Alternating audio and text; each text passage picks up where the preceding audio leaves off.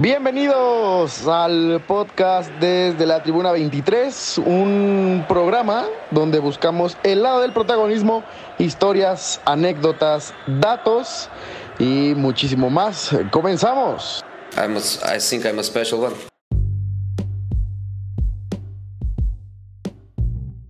Amigos, antes de que empiece el episodio quería recomendarles y que vayan a seguir a uno de nuestros patrocinadores. Así es, ya vamos a empezar a tener patrocinadores Botanas Doriza en Instagram.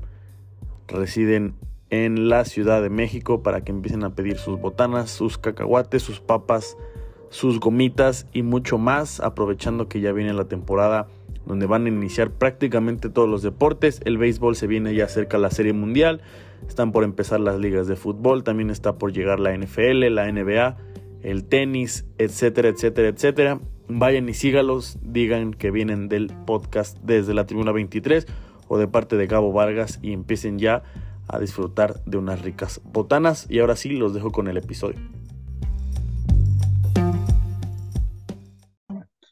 Amigos, tenemos un nuevo invitado en el podcast. Eh, nos costó un poquito de trabajo coordinar, ya habíamos platicado hace un rato para poder armar la plática desde el otro lado del mundo a comparación de México. Geu Chiapas, amigo, ¿cómo estás? Eh, gracias por aceptar la invitación. Siéntete a gusto de platicar de lo que quieras. Este es tu espacio. ¿Cómo estás? Bienvenido. ¿Qué tal? Eh, muy bien, muchísimas gracias. Qué bueno, Geu. ¿Qué tal está el, clima por allá? ¿Estás ahorita en, en Salamanca? ¿Estás? Sí, sí, sí, estoy por acá y mucho calor. Eh, entra el verano y aquí es un poco extremoso también, por así decirlo, y, y bueno, nos tocan inviernos largos y, de bastante frío y cuando llega el verano también un, un par de meses de mucho, mucho calor y, complicado aguantar, pero bueno. en tres palabras, ¿cómo te definirías? Esto siempre se lo pregunto a los invitados. ¿Tú cómo te definirías? Eh, tranquilo, eh, alguien sencillo y, y honesto. Me gusta. Oye, para empezar a platicar un poquito en general de fútbol, de tu vida, etcétera, y aprovechando que, que en estos momentos en los que estamos grabando se juega, se está jugando la Copa Oro, quiero hablar en específico, ¿cómo te está, eh, bueno, ya llevas un rato allí en, en, el fútbol europeo, ahora como entrenador, pero tu visión como entrenador, ¿cuál es? El, el, manejo allá en, en España te ha dado una visión distinta, una visión en específico, algo que te caracteriza como entrenador? ¿Buscas algo así?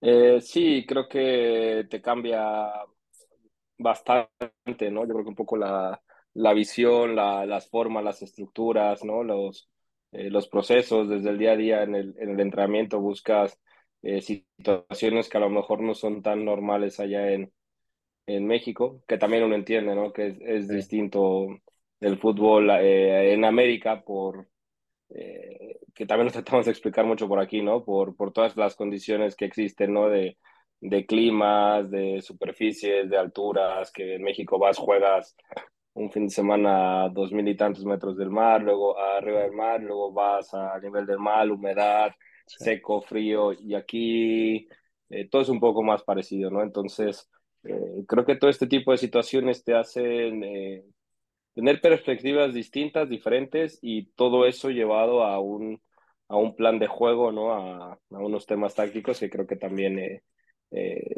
por acá se presta un poco más atención a eso. Jeú, ¿cómo nace esa cosquilla, esa inquietud, ese interés por ser entrenador, ¿ya lo veías? O sea, ¿era alguna meta que querías hacer aún cuando jugabas fútbol una vez que, que llegara el retiro? Eh, como tal y, tan claro y tan pronto, no, la, la realidad es que no. Eh, sí es verdad que yo vengo acá, eh, sobre todo cuando decido arriesgarme a venir a jugar aquí a España y al Salamanca, era por la categoría en la que estaba, era más pensando a futuro, era más pensando en prepararme, en estudiar, en todo esto, que, que en lo otro, pero no como que mi, eh, mi idea fuera inmediatamente empezar a dirigir. Era porque me gusta el fútbol, porque siempre he estado en el fútbol y, y bueno, pues quería estar preparado para conocer más, para ir aprendiendo eh, cosas distintas, métodos, formas. eh, situaciones que, que, me iban a hacer mejor, eh, una mejor persona dentro del medio futbolístico como tal. Sí. Y bueno, pues después ya sabes cómo, cómo es la vida que, que va decidiendo por uno qué sí. es lo que, lo que va tocando. No, y al final de salir de la zona de confort, eh, escuchaba en algunos espacios donde estuviste antes de ir a España que la salida con Veracruz no fue la mejor, entonces eso implicaba otro riesgo, era un lugar, pues podríamos catalogarlo como desconocido porque al final pues estás lejos de casa, literalmente estás del otro lado del mundo, empiezas desde cero acostumbrado a lo que ya estás viviendo en México después de una larga trayectoria pues en el fútbol mexicano. Al final salir de casa pues no es nada fácil, ya, sea, ya seas joven, tengas experiencia o seas la persona con más eh, vivencias del mundo. Siempre es complicado salir pues, a lo que está, uno está acostumbrado, ¿no? Sí, la verdad que es, es, es difícil, no, eh, no fue nada sencillo ni, ni, nada simple en su momento tomar la decisión, pero sí también, eh, la verdad que, que, he tenido mucha fortuna, siempre eh, tuve la suerte de, de caer en, en lugares como esta, a lo mejor en su momento, con, con gente que me arropó bastante bien, que me enseñó, gente, eh, buenas personas, ¿no? Que me abrieron las puertas de, eh, de aquí en, en, Europa. Y todos estos procesos han sido un poquitín más, más simples y más sencillos, ¿no? Y, y bueno, y después te digo, ¿no? La, la vida se me ha ido acomodando en el sentido de, bueno, yo venía con la idea de jugar seis meses, un año, prepararme y regresarme a México y seguir por allá. Y, y bueno, me ha tocado ya estar por aquí eh, cinco años casi y, y, bueno, esperemos que todavía un, un, poquitín más. ¿La pandemia sí la viviste allá eh, en, en España? Sí, la, la, viví completita aquí, eh, todo. De hecho, tiene bastante tiempo que, que no voy a México. A, mm, he ido, el, el, otro día platicaba con amigos y he ido dos, tres días, una semana lo mucho y vuelvo, pero un plan más de, eh, de un buen tiempo desconecte no he ido me tocó la pandemia aquí y, y bueno, ha sido eh, eh, difícil. Afortunadamente mi mujer ha estado aquí con, conmigo, nuestros hijos y, y bueno, creo que ha sido el, soporte fundamental para que todo hayamos ido pudiendo evolucionar de una, de una manera bien y, bueno, que cada día nos vamos sintiendo más, más cómodos y, y contentos por acá. Jeúl, aparte de ser entrenador, ya estando de lleno, empezando a prepararte como tal, ¿cómo llega esa primera preparación? ¿De qué forma te has preparado? Porque, bueno, yo por lo menos eh, platiqué, por ejemplo, con, con Yasser Corona, que también eh, ha estado por allá eh, preparándose un poco y ahora ya regresó creo que a México, pero de ahí en fuera lo que yo tengo, con, o sea, lo que yo conozco es la preparación de los entrenadores aquí en México y he escuchado mucho que así sí cambia el fútbol formativo, tanto para la parte de los jugadores, evidentemente, y quizás un poco también con, con los entrenadores. No tengo como tal eh, las cosas en específico, pero ¿cómo te has ido preparando? Eh, ¿ha, ¿ha, sido complicado? ¿Ha sido sencillo? ¿De qué forma lo has llevado esta parte de, de prepararte? Que bueno, ya también llevas un rato. Sí, la verdad que cambia bastante en, en todas la, las categorías inferiores, la, la cantera, por así decirlo eh, cambia mucho. Eh, la estructura es, es, bastante diferente. Hay muchísima más competencia aquí desde, desde pequeños en todas las categorías que, que están divididas de diferente forma. Eh, hay ascensos, ya hay descensos eh, constantemente. Entonces, eh, creo que se vuelve una, un gen competitivo desde muchísimo más temprana edad, distinto a lo que tenemos allá. Y después, bueno, creo que la fortuna más grande que tengo a, comparada con, con, muchos compañeros y amigos también que he tenido que han venido a estudiar acá, es que yo creo que es bien distinto, eh, porque me tocó en mi inicio, ¿no? El, el, el poder venir sí. y estudiar, hacer tu máster seis meses o un año y lo que sea, y, y estar un poco en esa eh, burbuja, porque todo es bonito y todo es... Eh, eh, pues a lo que vas Padre, y todo preparado sí. y todo puesto en la mesa, ¿no? Porque eh, todo lo, lo, lo, mejorcito, por así decirlo. Y a mí me ha tocado vivir un poco más, eh, más allá de eso, el día a día, el ya estar eh, más en, involucrado en, en, en, más gestiones, en, en otras categorías, el tener también en el día a día la oportunidad de ir, ver entrenamientos, ver partidos de primera división, de segunda división, de, de otras categorías que también son importantes y que pareciera en México que, que no lo son, o bueno, no en México, sino uno regularmente se enfoca en primera división y a lo mucho segunda división de cualquier país, no, no, no solo de España. ¿no? Acá hay otro submundo, por así decirlo, de muchas más categorías, muchos más equipos, muchísima gente jugando al fútbol que, eh, que te abre los ojos a, a, ver otro tipo de cosas, otro tipo de aprendizajes también, otro tipo de, de formas de jugar al fútbol. Y, y, creo que eso tiene un valor añadido que, que afortunadamente creo que lo estoy pudiendo aprovechar.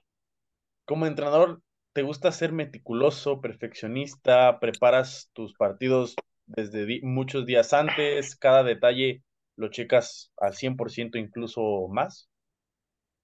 Eh, sí me gusta ser preparado y tener todo controlado y que obviamente haya eh, los menores espacios para la duda o, sí.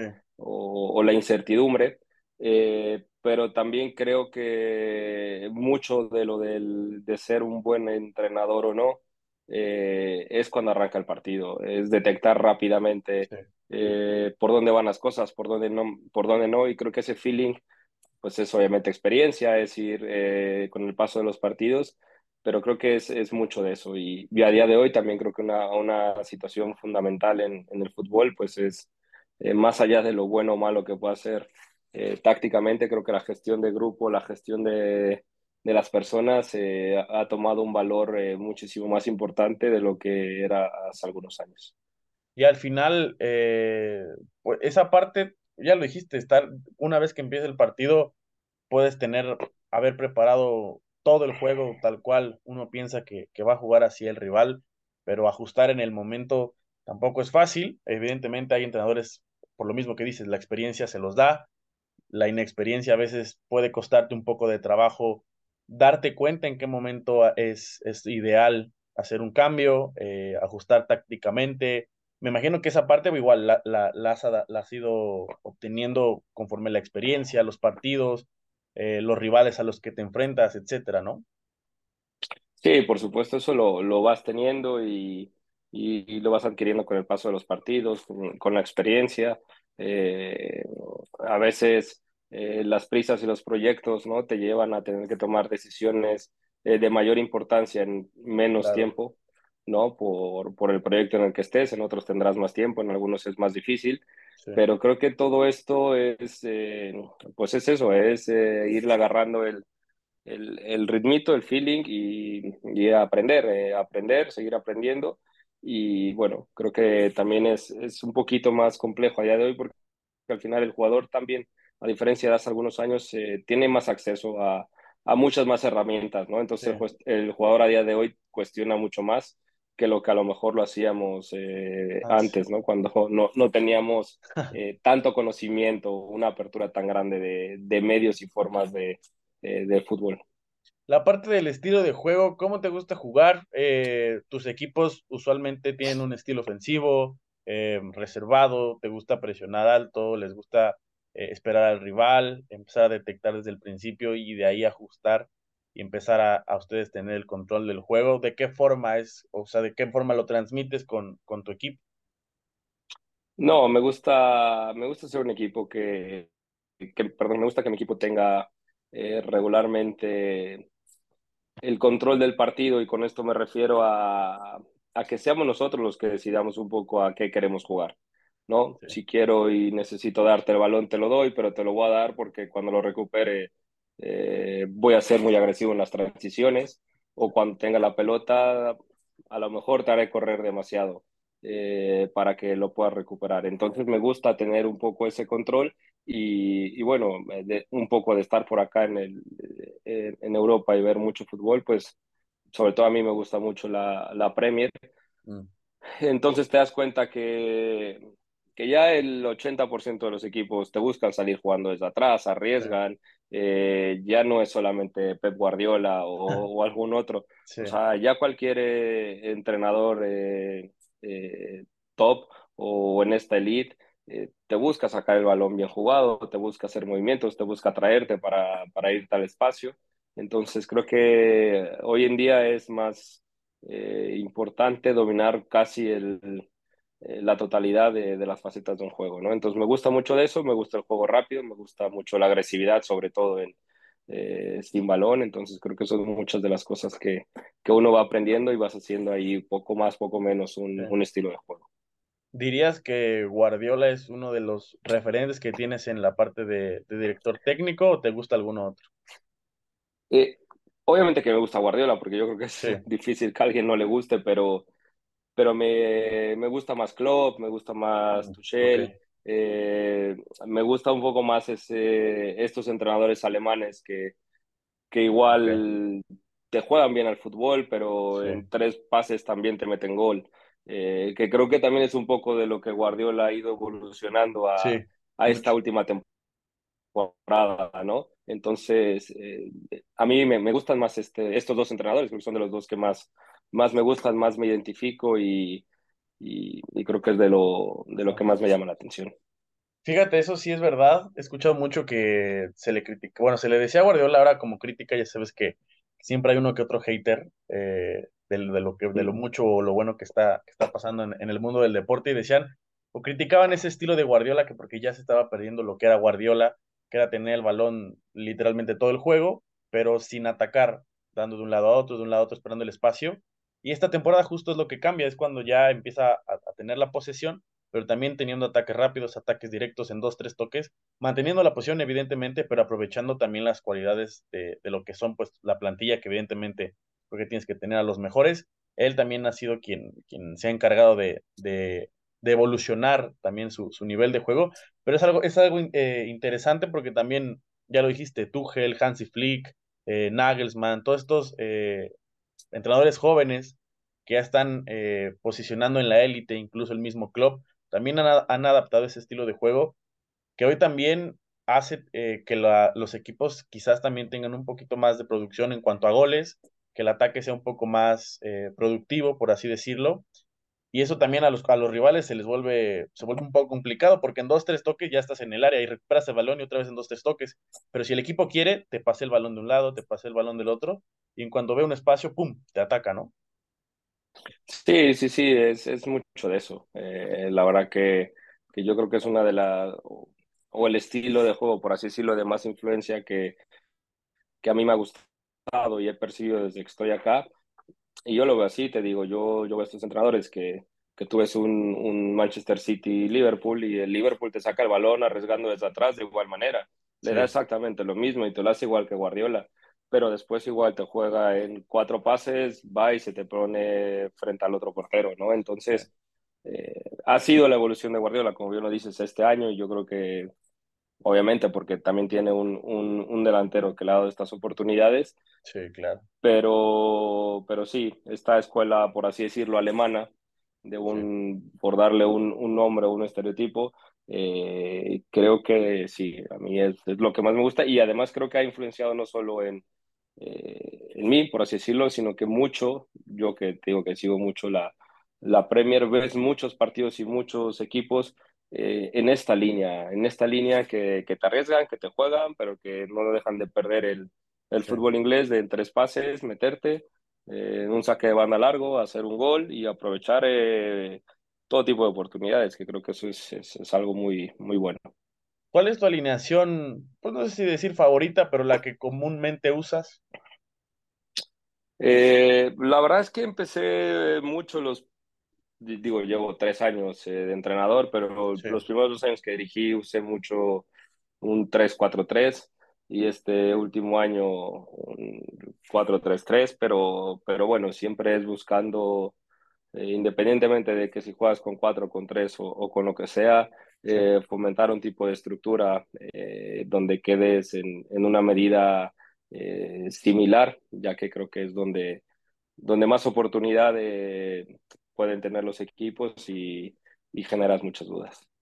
Yo hace un par de meses platicaba con, con David Patiño, que igual debes evidentemente conocerlo, eh, ambos sangre puma, y platicaba con él este tipo de, o sea, cambiar la alineación, el estilo, tú como entrenador, ¿cómo no, no convencer al, al, al, jugador, pero de qué forma haces que entonces que el, que el jugador se adapte a un cambio, a un cambio de estilo, a una formación pues diferente, a un rol quizás al cual no está acostumbrado. La labor del entrenador sí influye muchísimo o también, evidentemente, también tiene responsabilidad el, el jugador.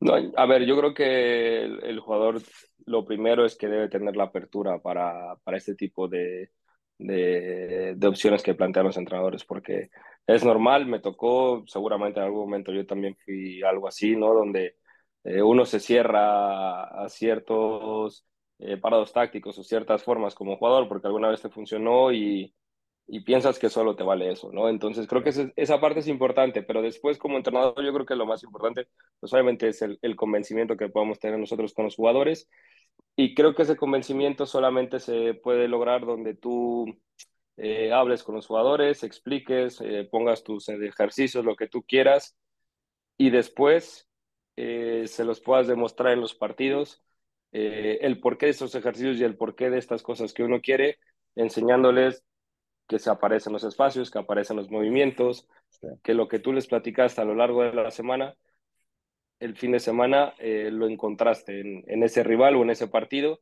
o en esas situaciones de juego y es donde el jugador se va convenciendo, ¿no? Más allá de los resultados, más allá de, de jugar bien, es donde creo que te vas ganando la credibilidad de decir, ah, bueno, mira, eh, me lo dijo el entrenador a lo largo de la semana, de dos semanas, y es verdad, el partido pasado se dio, este partido se vuelve a dar.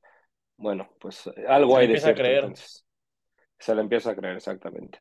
Geu, entrando un poquito a la parte, a tu vida como jugador, ¿cómo se vive el ascenso y descenso allá en España? Tú que, que lo tuviste muy de cerca, que incluso ascendiste, aquella experiencia me imagino debió haber sido increíble. Eh, desafortunadamente en México ya hay varios años que, que no ocurre, pero haberlo logrado eh, en un club con tanta historia como lo es el Salamanca, bastante reconocido alrededor del mundo, pese al presente que hoy viven, que tampoco es tan sencillo.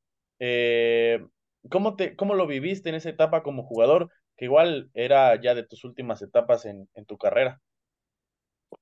Eh, fue, fue muy lindo, fue muy especial y, muy sorprendente porque la realidad es que eh, no tenía ni idea, ¿no? Cuando me contaron un poquitín cómo estaba la cosa, de qué se trataba todo el, venir acá y jugar, eh, que la afición, que, que la, la, categoría te fuera a dar para que tanta gente se, se viera involucrada en, en, en, esto que pasa ¿no? en, en el fútbol y que, que, moviera tanto, la verdad es que no lo, no lo creí, no, no imaginaba que la pasión acá era tan grande y, y, y, que la gente sigue con tanto fervor a, sus equipos, eh, porque creo que al, final eso también es algo que pasa mucho aquí, a diferencia de, México, ¿no? Sí, aquí toda la gente le va al Barcelona, al Real Madrid y al Atlético de Madrid o algún otro, ¿no? dependiendo de dónde seas, a estos equipos de primera, pero, pero la gente también apoya mucho a ese equipo local, al equipo de la ciudad, que a lo mejor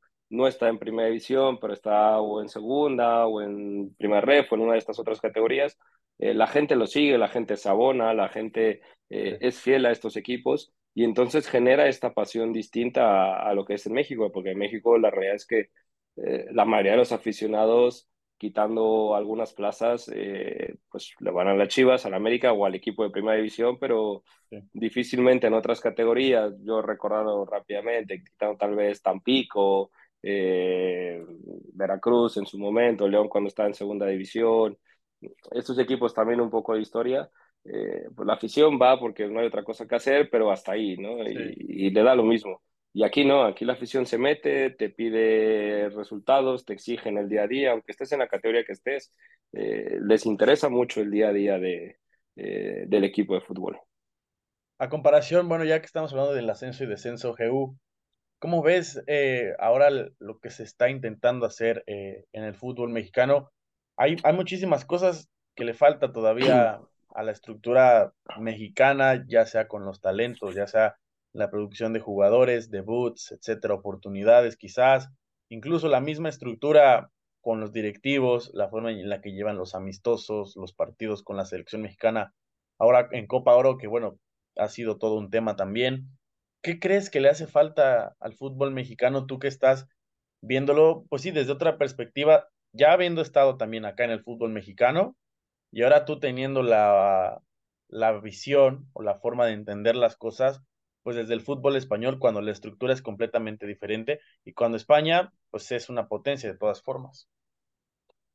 Pues es que yo creo que no es muy difícil de, de ver y creo que es algo recurrente desde hace mucho tiempo, ¿no? Al final todos sabemos que el fútbol es negocio Sí, y, y cada vez más, y eso no deja de ser ni en México, ni aquí en España, ni en todos lados. Es negocio porque es negocio y tiene que ser negocio, porque por algo es una actividad tan global, ¿no? Pero creo que a diferencia de acá en Europa, regularmente, eh,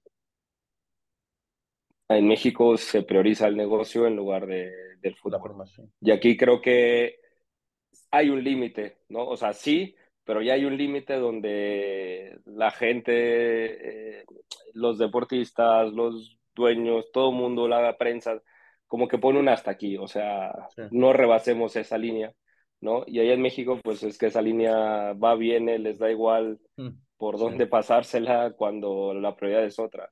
Y se ve reflejado en los resultados, ¿no? Eh, Eso es clarísimo, los resultados al final no te van a mentir y, y porque México, a, a lo que era hace algunos años, eh, ya no solo a, a nivel selección mayor o a, a nivel clubes, eh, es que yo creo que lo más significativo es lo que era México hace unos años en, en categorías inferiores a nivel selección y, y que hoy ya México no es. Y yo creo que ahí es, es el ejemplo de, del fallo de, de tomas de decisiones de unos años para acá. Mucha gente dice que quizás hace falta talento y que por eso no hay debuts, no hay oportunidades. ¿Crees que realmente tú, igual, con la misma idea, estás del otro lado, estás en España, ¿crees que realmente México carece de talento? O sea, ¿realmente es eso? ¿Es uno de, las, de los problemas que tiene la formación en México? No, carecer de talento, yo creo que no, hay, de que hay talento, hay talento. Yo creo que se carece de oportunidades, eh, se carece de herramientas, ¿no? Se carece de, de este tipo de situaciones que realmente le den solidez a, a proyectos y a, y a jugadores. Yo creo que esa es la gran diferencia y la gran diferencia es que el, el futbolista mexicano regularmente, eh, tú lo ves así, el, el el mexicano como tal tiene, como tal tiene 18 equipos para jugar en primera división.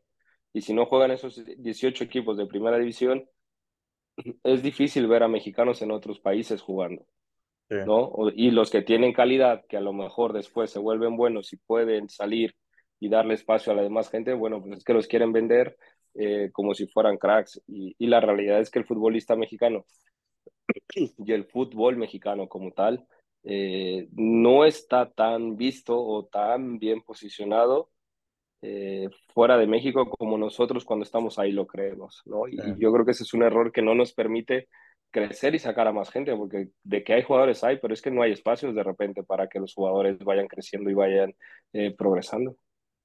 ¿Crees que, eh, bueno, no, no lo crees, sí es verdad que, que vivimos en una burbuja donde es complicado, donde creemos que sí, que, que, que México es una potencia mundial cuando realmente nos hace falta todavía crecer muchísimo. Y es eso mismo, ya lo dijiste, una de las cosas que nos pone el pie una vez que queremos dar ese supuesto siguiente paso. Y al final, pues las cosas salen a la luz y, lo hemos visto en los últimos años, ya lo dijiste, selección menor, selecciones menores, eh, proceso de los Juegos Olímpicos, ahora con la selección mayor en el Mundial de Qatar. Hay unos factores, tantas cosas que se fueron aumentando, que se fueron juntando, que al final, pues, la, la, ¿cómo decirlo? La estampida de nieve, la, la, la bola de nieve como tal, se hizo muy grande y ahora sí que está por explotar, si no es que ya explotó, ya to- tocamos fondo, al final, pues es, es bien complicado, los precios creo que también son muy altos, realmente, eh, ves, hace, pa- hace par de días, eh, platicaba con, con Salcedo, con Carlos Salcedo, y me decía también que, que una de las cosas también creo que es el, el pase comunitario. Eso también me parece que, que es, es un problema, ¿no? Sí, sí, sí, sí, yo creo que son todos estos detalles que han ido sumando a, a que el fútbol mexicano vaya se haya ido estancando poco a Sí, poco, entre una mala decisión por aquí, una por allá, una de este lado, una del otro, y todo ha ido sumando, ¿no? Y, y, y la realidad es que eh, pocas decisiones creo que se han tomado correctamente en los últimos años eh, y eso te pasa mucha factura, ¿no? Te pasa mucha factura y, y, el, y el tema de la liga local, ¿no? Que al final es el, y más en un país como México, vuelvo a lo mismo, que es que al final el futbolista mexicano pues casi solo juega en México, es, es muy difícil tener gente fuera, entonces si tu liga no suele ser lo competitiva o lo buena que era antes, con las oportunidades y con el roce que a lo mejor tenía antes cuando ibas a Libertadores, cuando ibas a Sudamericana, cuando competías de formas distintas, eh, pues creo que ves eh, ese golpe de como efecto dominó en, en, inmediato que son tus elecciones. De acuerdo. Geu, la parte de tu carrera, eh, pasaste casi 10 años con Pumas, eh, me estaba aventando ahí tu debut contra Chivas, que te debuta mm, Hugo. Eh, primero, ¿qué significa? Creo que en este podcast han estado bastantes Pumas, eso no lo había, no lo había notado. Estuvo Beltrán, estuvo Marioni, estuvieron un par de ahí de, de, periodistas también que son fanáticos a los Pumas, estuvo el mismo David Patiño, pero para ti, ¿qué representó haber jugado en el equipo pues, de la máxima casa de estudios de México? Eh, teniendo un, yo digo siempre que jugar en CEU es un aura, no había tenido la oportunidad de ir hasta este torneo. Yo fui de noche, me imagino que de, día está más complicado por el calor, pero de todas maneras de noche CEU se veía magnífico. ¿Cómo fue o qué significó para ti representar a los Pumas casi por 10 años?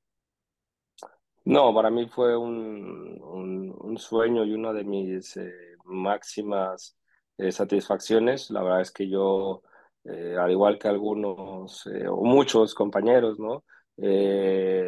Eh, tuve la fortuna de estar en, Pumas como tal desde Pumitas, desde los cinco años, y entonces fui subiendo por todas las categorías, habidas y por haber, por así decirlo, ¿no? Todos los procesos representativos de la UNAM, en la cantera, torneos que nos llevaban fuera, en, muchos de estos equipos y, con mucha gente, ¿no? Entonces, eh, pues siempre fue un sueño y, afortunadamente se pudo eh, materializar. Además, tuve la fortuna, digo, ya no, no seguí porque no me gustó mucho, pero estuve, entré a la UNAM y estuve un año y ah. medio, casi dos años estudiando administración. Pues ya me di cuenta que no era lo mío, pero bueno, eh, sí, la, la dejé, pero pero también estuve en la UNAM como tal, ¿no? Entonces, ir a las facultades, andar en ese ambiente universitario, eh, te hace todavía darle más valor a, lo que significa la camiseta, la institución, y, bueno, para mí es algo que, que, no tiene comparación y que espero en algún momento eh, poder regresar a, los Pumas de alguna manera.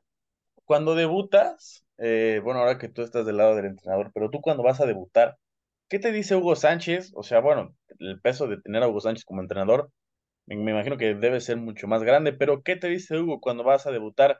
Aparte, eras, ¿cuántos años tenías? ¿17, 18? Tenía, creo que 18 años o, acababa de cumplir 19, algo así, estaba 18, 19 años, por ahí más o menos. Y pues nada, la verdad es que pues me dijo que, que entrara, que disfrutara, que fueron poquitos minutos y fue ya una recta final. Afortunadamente después tuve continuidad en esa temporada y jugué muchos más partidos, eh, pero como tal, eh, si no me equivoco, fue la, la jornada 2 de, de, esa temporada, entonces era el, la, el primer partido que yo salía a la banca como tal, ¿no? Eh, porque el primero había sido de visita, entonces eran las Chivas, estadio lleno, es la primera vez que estás ahí de, después de tantos años de de estar en las gradas viendo, viendo a los Pumas. Ahora estás ahí abajo y simplemente salir, calentar y, y todo eso, pues ya era, era algo impresionante. El hecho de tener a Hugo, eh, ya me contaron también cómo es eh, su forma de ser, eh, su estilo de vida, cómo se dirige con los jugadores.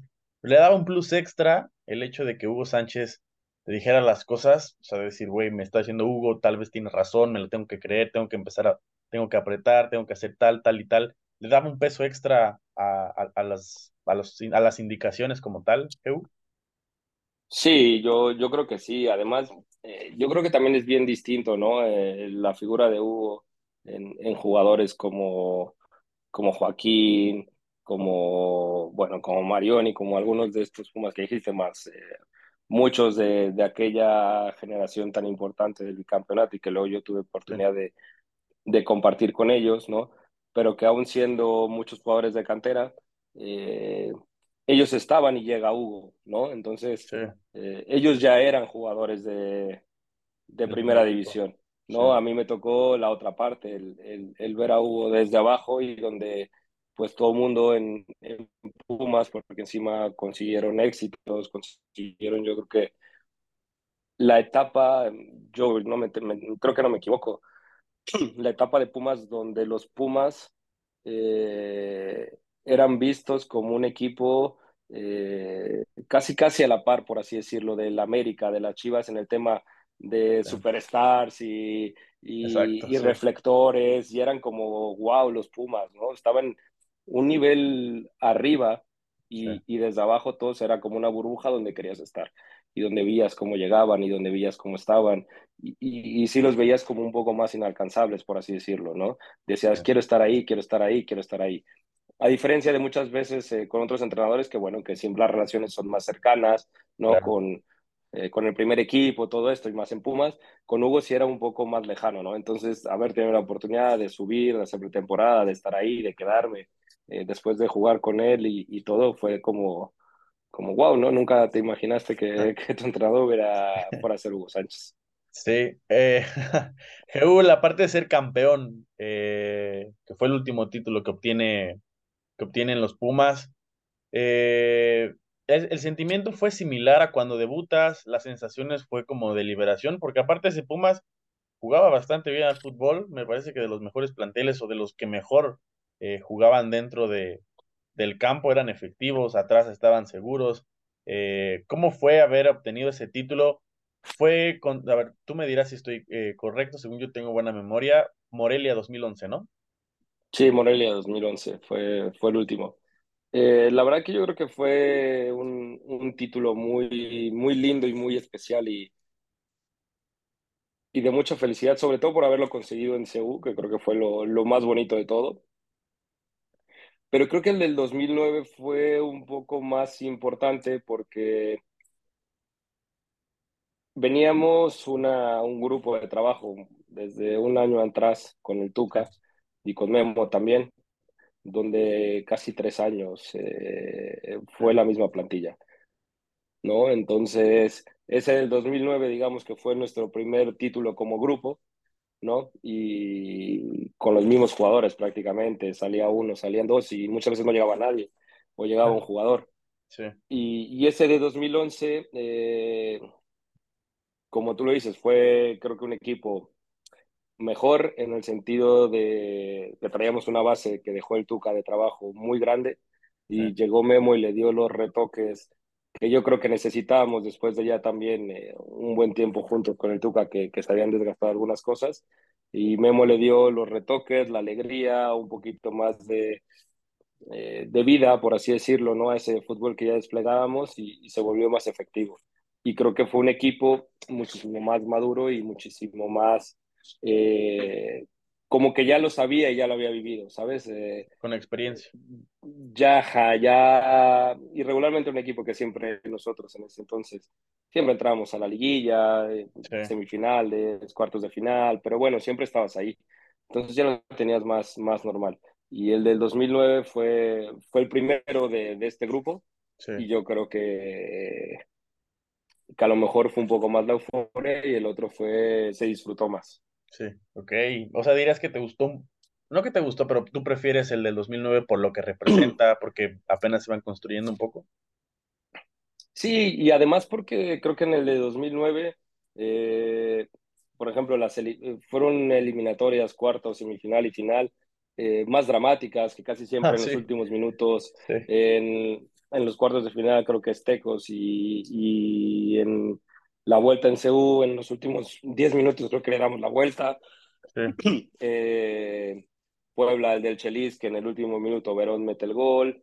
Eh, sí, no y la misma final que, que, que, vamos a tiempo extra y que es contra el Pachuca de Ojitos, que bueno, que sí. era un equipazo, ¿no? Entonces, y creo que el de el del 2011 estuvo más fácil. Éramos un equipo, pues, por así decirlo, o sea, siempre cerramos en casa. Sí, y creo que siempre fuimos un equipo más superior. siempre fuimos un, un, gran equipo y toda la temporada fuimos un grandísimo equipo y creo que quedamos invictos en lo, de local o perdimos un partido o, o no sé, pero estuvimos siempre muy arriba. O, sea, de eso que, que ya lo ves venir y que ya sabes y que todo el tiempo sientes. que vas a ser campeón y lo acaba haciendo. Y el otro fue pues, del día a día y que de repente no sabías qué iba a pasar y estabas y estabas y yo creo que por eso un poquitín más, pero, pero bueno, los dos que es que los dos fueron muy, muy lindos. GU, entrando a una última parte del podcast, son preguntas rápidas, realmente son ahí para meterle sabor y, para conocer un poquito más tus gustos personales. Yo te doy opciones y ya tú me dices cuál te gusta más, ¿va? Vale. ¿Frío o calor? Frío. Bien. ¿Pastor o suadero? Suadero. ¿Tu gol favorito? Eh, mi gol favorito, yo creo que uno que hago con... Bueno, no, yo creo que será mi primer gol que hago eh, con Pumas, que justamente es esa temporada del 2009 contra, eh, contra Monterrey, si no me equivoco, el último partido en casa, que creo que era más 10 de mayo y se había juntado un poquitín las fechas y, y fue muy especial. Ok, ¿jugar con manga larga o jugar con manga corta? Con manga corta. Ok. ¿Cómo definirías al Tuca Ferretti en tres palabras? Eh, orden, trabajo y eh, experiencia. Ok. ¿Te tocó algún regaño feo del Tuca? Muchísimos. ¿Jamaica o horchata? Jamaica. Bien. Eh, ¿qué es lo más bonito de España? Eh, lo más bonito de España. Yo creo que la gente, la verdad es que, pese a muchas cosas, yo la verdad es que he tenido mucha suerte que me he encontrado gente muy buena, eh, que me ha abierto las puertas increíble, entonces yo creo que, que la gente. Ok, ¿cuál es ese compañero con quien mejor te entendías? El que ya sabías que si dabas un pase, ya estaba para recibirlo. Yo creo que eh, muchísimo tiempo con el Chispa, con el Chispa Velarde, que, que mucho tiempo jugamos él de lateral, yo de extremo, o al revés, o yo en medio campo y él en banda. Y como jugamos juntos desde la, en la cantera, casi siempre fuimos juntos de la mano en todas las categorías, yo creo que fue con el que eh, más conexión tuve con él y con Pablo Barrera, que fue otro que igual, con el que siempre jugábamos juntos. Qué bueno era Desde pequeños. Entonces, son los dos compañeros que, que yo creo que, que más afinidad dentro del campo teníamos. Me gusta. ¿Cuál es tu botana favorita? Mi botana favorita, pues acá, que es lo único que me queda, los taquis fuego, que es lo único que me llega con picante. ok, me gusta. Eh, a ver, ¿cuál es el mejor lugar para una primera cita? El mejor lugar para una primera cita. Yo creo que, uf, me pusiste difícil. Mm. A mí se me haría, uf, pues que, Muchos han dicho cafés, conciertos, un restaurante, un bar. yo creo que me iría por un bar o por un parque de diversiones. Ah, ok. El parque de diversiones ya no lo habían dicho, esa está buena. Esa me gusta. Sí, al, al final es convivir con alguien Sí, exacto. Un, Que hable un la otra rato. persona. Sí. Sí, A ver, ¿qué es lo que más extrañas de México? Bueno, además de la familia, obviamente, y, y mis amigos y mis seres queridos, la comida. Es, sí, es muy diferente. ¿Has, o sea, ¿has probado buenos tacos allá en España? No, Nada, la nada. verdad que no. A ver, he probado tacos que te quitan un poquito el antojo, Pero pero, no iguales. Pero no, y mi- tengo la fortuna que sí, que mi mujer hace muy comida muy rica mexicana y, y bueno, de repente ahí lo suplimos y, y si salimos a comer a algún restaurante mexicano y le digo, mira, uf, la verdad es que cocinas más rico tú, ¿para qué, para qué fuimos a comer, no? Pero bueno, te quita un Sí. poco el antojo y pareciera, pero no, creo que no, Ok, no, es lo que más. ok. A ver, ¿cuál es el rival más complicado o el que más se te complicó cubrir, quitarle el balón? El que dices, güey, este si agarra el balón nos va a hacer daño.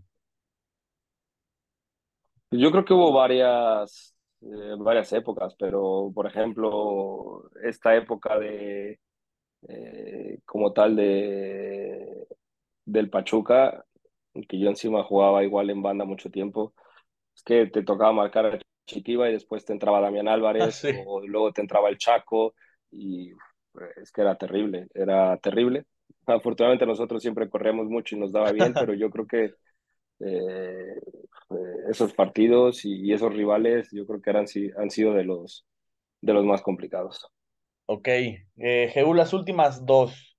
Si tuvieras de frente al Jeú Chiapas de la época en la que quieras, el que iba a debutar, el que iba a dar ese salto a España, el que empezaba a ser entrenador, que marcaba su primer gol, etcétera, el que tú quieras, si hoy tú lo tuvieras de frente, ¿qué le dirías? Que disfrutara más el día a día y que no, no se preocupara tanto por el futuro. Ok, y la última, ¿qué consejo le podrías dar a la gente que quiere ser entrenador, futbolista, eh, actriz, actor, cantante, que tiene un sueño, pues para el día del mañana, cualquier cosa, ¿tú qué consejo le podrías dar? Eh, pues de la perseverancia, ¿no? Que, que sean constantes y que sean eh, firmes en sus convicciones, ¿no? Que, que de repente la vida y, y el trabajo, ¿no? O lo que uno busca te cierra muchas puertas antes de abrirse la, la indicada y, y que a veces cuando se te cierra alguna es, eh, no siempre depende de ti, ¿no? Que cada vez es, es, es más recurrente, ¿no? El, el que muchas cosas, eh, hay cosas siempre por detrás que, que no dependen de uno, entonces que lo único que depende es el, el poder seguir eh, trabajando, creciendo, eh, mejorando y, y esperando la oportunidad. Heu, gracias por la plática. Con eso terminamos. La verdad es que estaba emocionado por platicar de fútbol. Yo sé que, que muchos te preguntan cuál es lo normal de tu trayectoria y no por menospreciarla, pero me, me, me, gustaba mucho la idea de platicar un poquito como tal de fútbol, de cómo lo ves tú ahora desde el lado de- del entrenador, de cómo se ve ahora la preparación desde el fútbol español como tal.